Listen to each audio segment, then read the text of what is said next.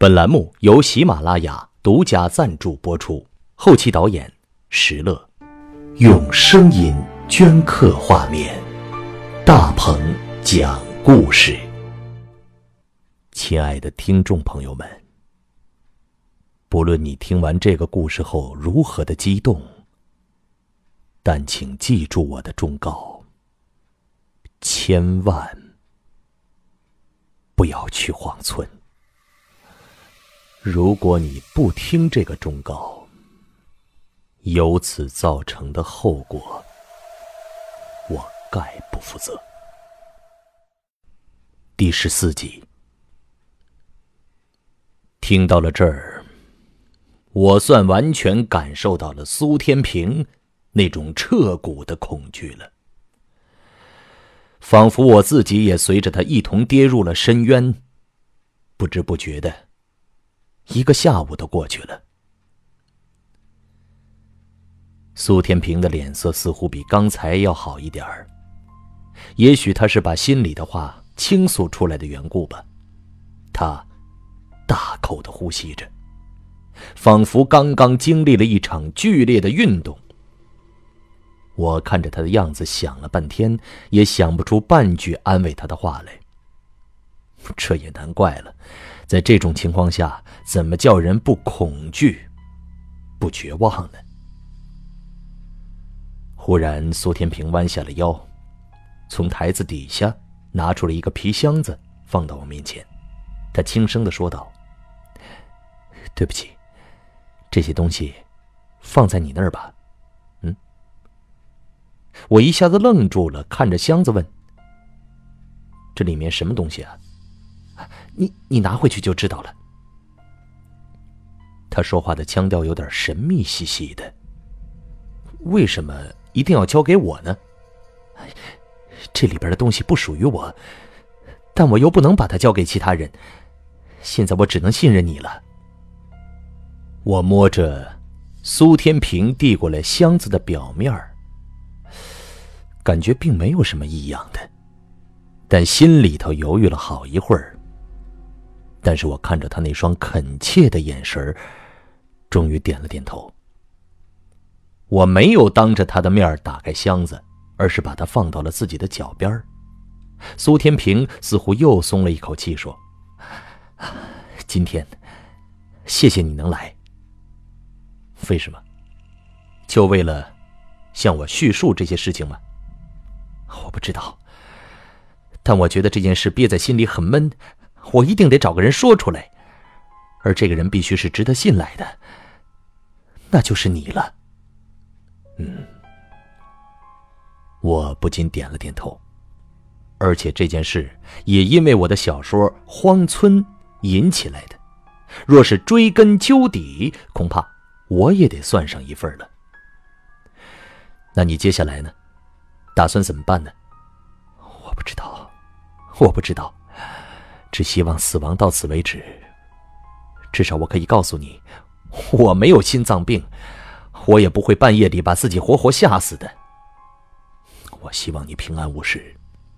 不过，我还是劝你回到学校里去，你的老师会给你帮助的。谢谢，我会照顾好自己的。这个时候，我总算站起来，几个钟头坐了下来。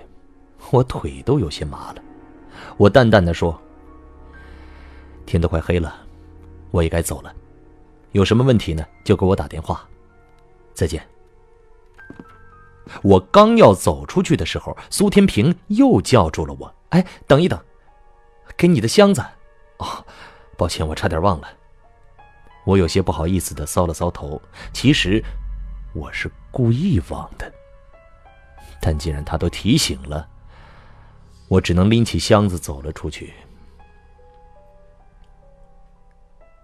离开了这个半地下室的小咖啡馆我总算呼吸到了清新的空气，浑身上下都像是从水里捞出来似的。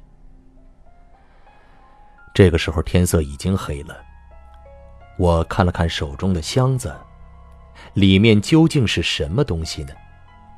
来不及多想。我招手叫了一辆出租车，迅速的离开了这里。也许是昨天在小咖啡馆里听到的荒村故事太过恐怖了吧。第二天，我整整一天都心神不安，耳边似乎总回荡着苏天平的声音。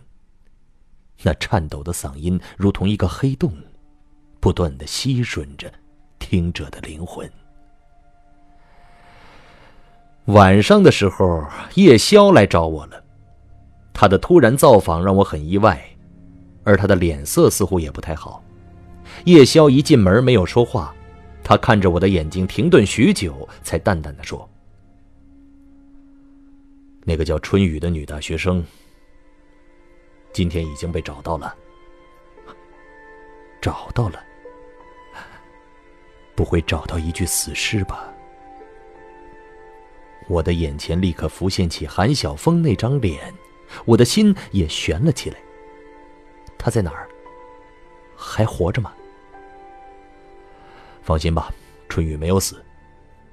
今天上午他在学校门口被老师发现了，但神志似乎不太正常，学校把他送到医院接受检查了。你是说，春雨疯了？对，我亲自询问过他。他浑身发抖，双眼无神，嘴里喃喃自语，处于极度的惊恐当中。我看他的样子已经崩溃了，不能提供任何线索。那，那苏天平呢？有他的消息吗？没有。学校已经找了他两天了，到现在都没有他的消息。除了，呃，你说除了什么？除了昨天下午。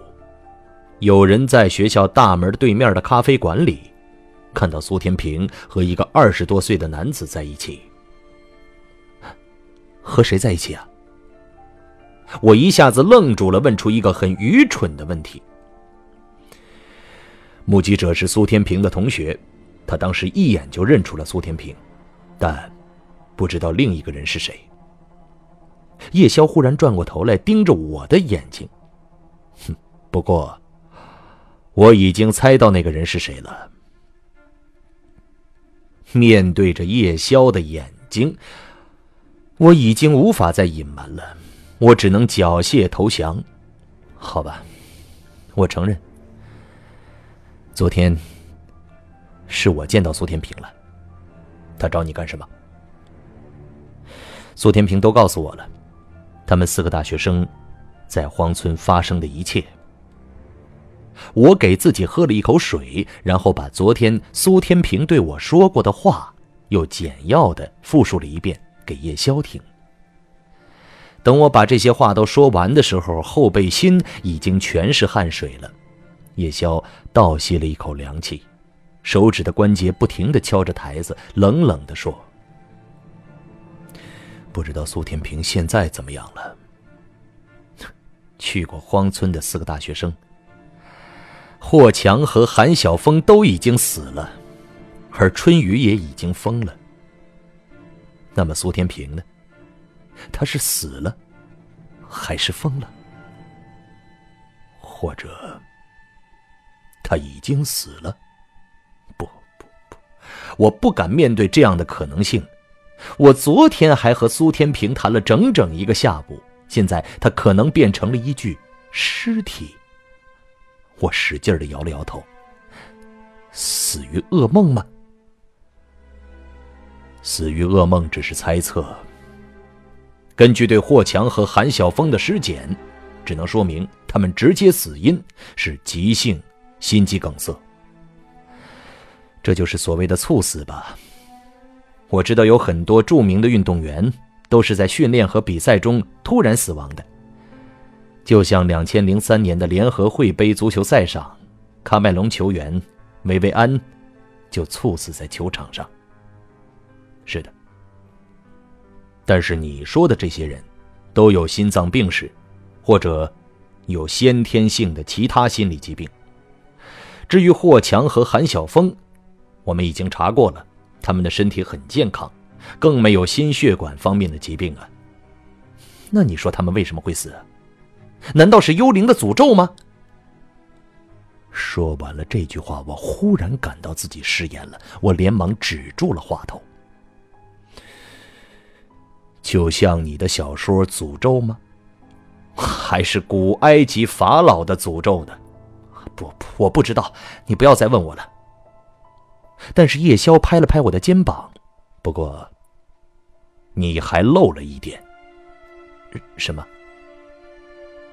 苏天平给你的箱子，里面装了什么呀？啊，原来是他的箱子。我这才松了口气，擦了擦汗。我还没来得及打开看呢。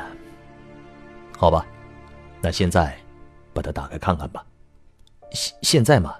是，就现在，快点拿出来吧。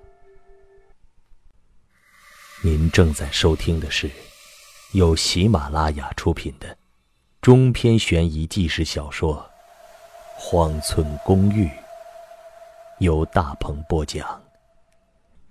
你也可以搜索微信“大鹏讲故事”，查看荒村进士第老宅的照片叶宵那种警官的口气不容分说，我只能照办了。从储存室里拿出那只箱子，箱子并没有锁，直接拉开拉链就可以了。但我的动作依然小心翼翼。因为那是苏天平给我的东西，终于在叶宵凌厉的目光下，我缓缓打开了箱子。嗯，奇怪了，箱子里边是很多揉成团的旧报纸。我把这些纸团捡了出来，才发现纸团里包着一些东西，好像是玉器呀。叶宵也不禁叫了出来。他急忙凑上来帮我一起整理。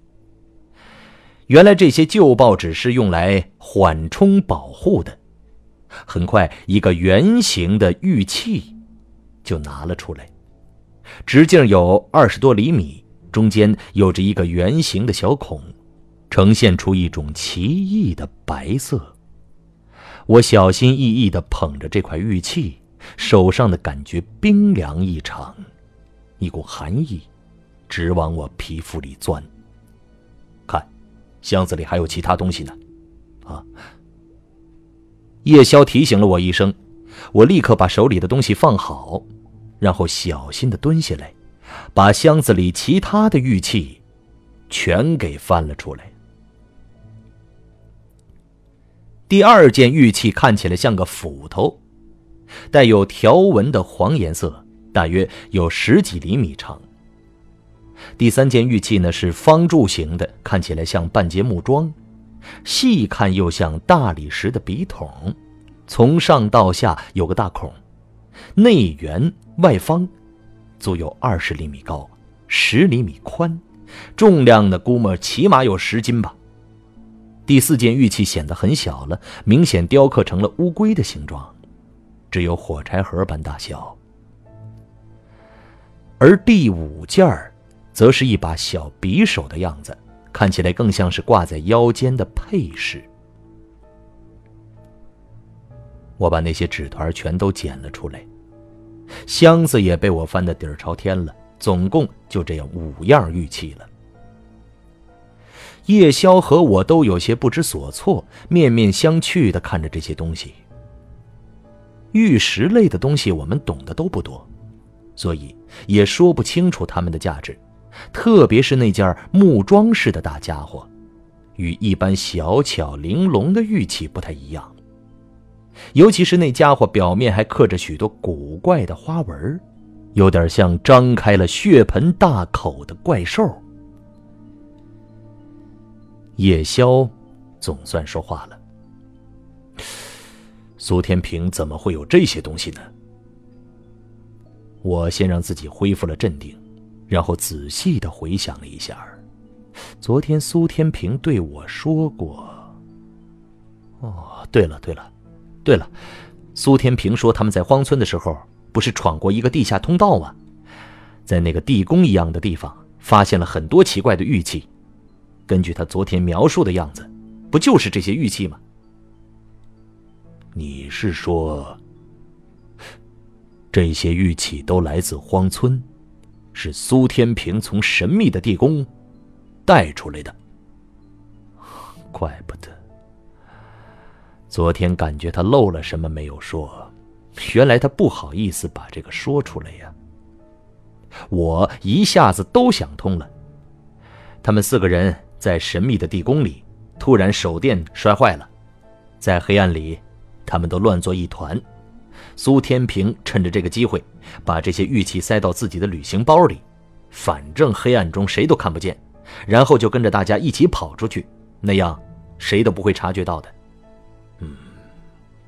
两天之后，苏天平把这些玉器就带回了上海，而他的同伴们都不知情，是吗？我想是这样。除此之外，也没有其他的可能性了。否则他没有理由不告诉我呀，一定是怕这种盗窃行为被我戳穿，所以他不好意思当面对我说吧。那他为什么把这些玉器交给你呢？也许是绝望吧。突然我自己感到了一种恐惧。是的，在霍强和韩晓峰死了之后，苏天平处于极度的恐惧中。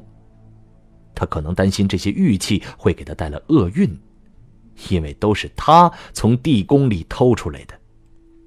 叶宵突然打断了我的话，所以，他把这些玉器转交给了你，也就等于把厄运转移给了你。我这话一下子让我愣住了，我半晌没反应过来，忽然我仿佛从梦中惊醒似的。啊？难道就像是诅咒录像带？一定要把录像带给别人看过，把诅咒转移到别人头上，自己才能没事吗？不，我是不相信这种事情的存在的。不过，或许苏天平他相信呢。我立刻就愣住了。难道，难道说他要把诅咒转到我的头上？不不不，他不会是这种人的。也许是他看了《午夜凶铃》实在太入迷了呢，想要自己尝试一下这种办法，就像死马当做活马医呢。够了够了，别再说了。此刻我已经身心俱疲了，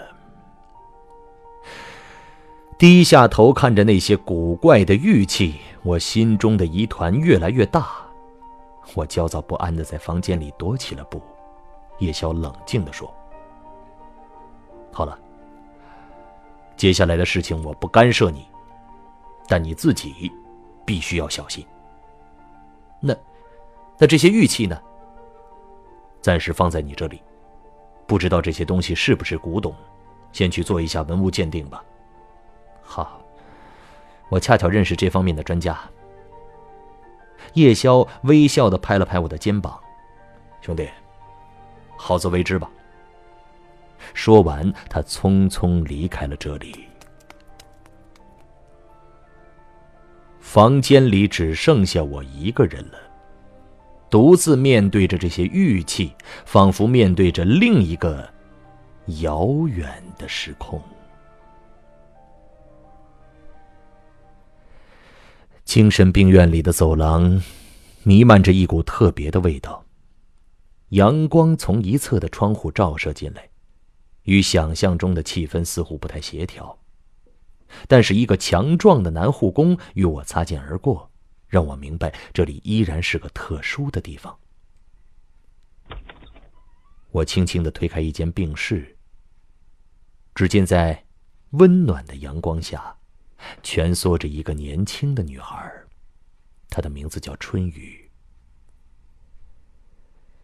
昨天晚上，叶宵告诉我，春雨已经被找到了，并被送进了医院。于是我就决心来看看她，不论是出于同情还是责任，也不论她是否真的疯了。刚才医生告诉我，春雨昨天被送进来的时候神志不清，问他什么都回答不上来。嘴里喃喃的，也不知道说些什么。可能是受到了过度的惊吓，以至于精神分裂了吧。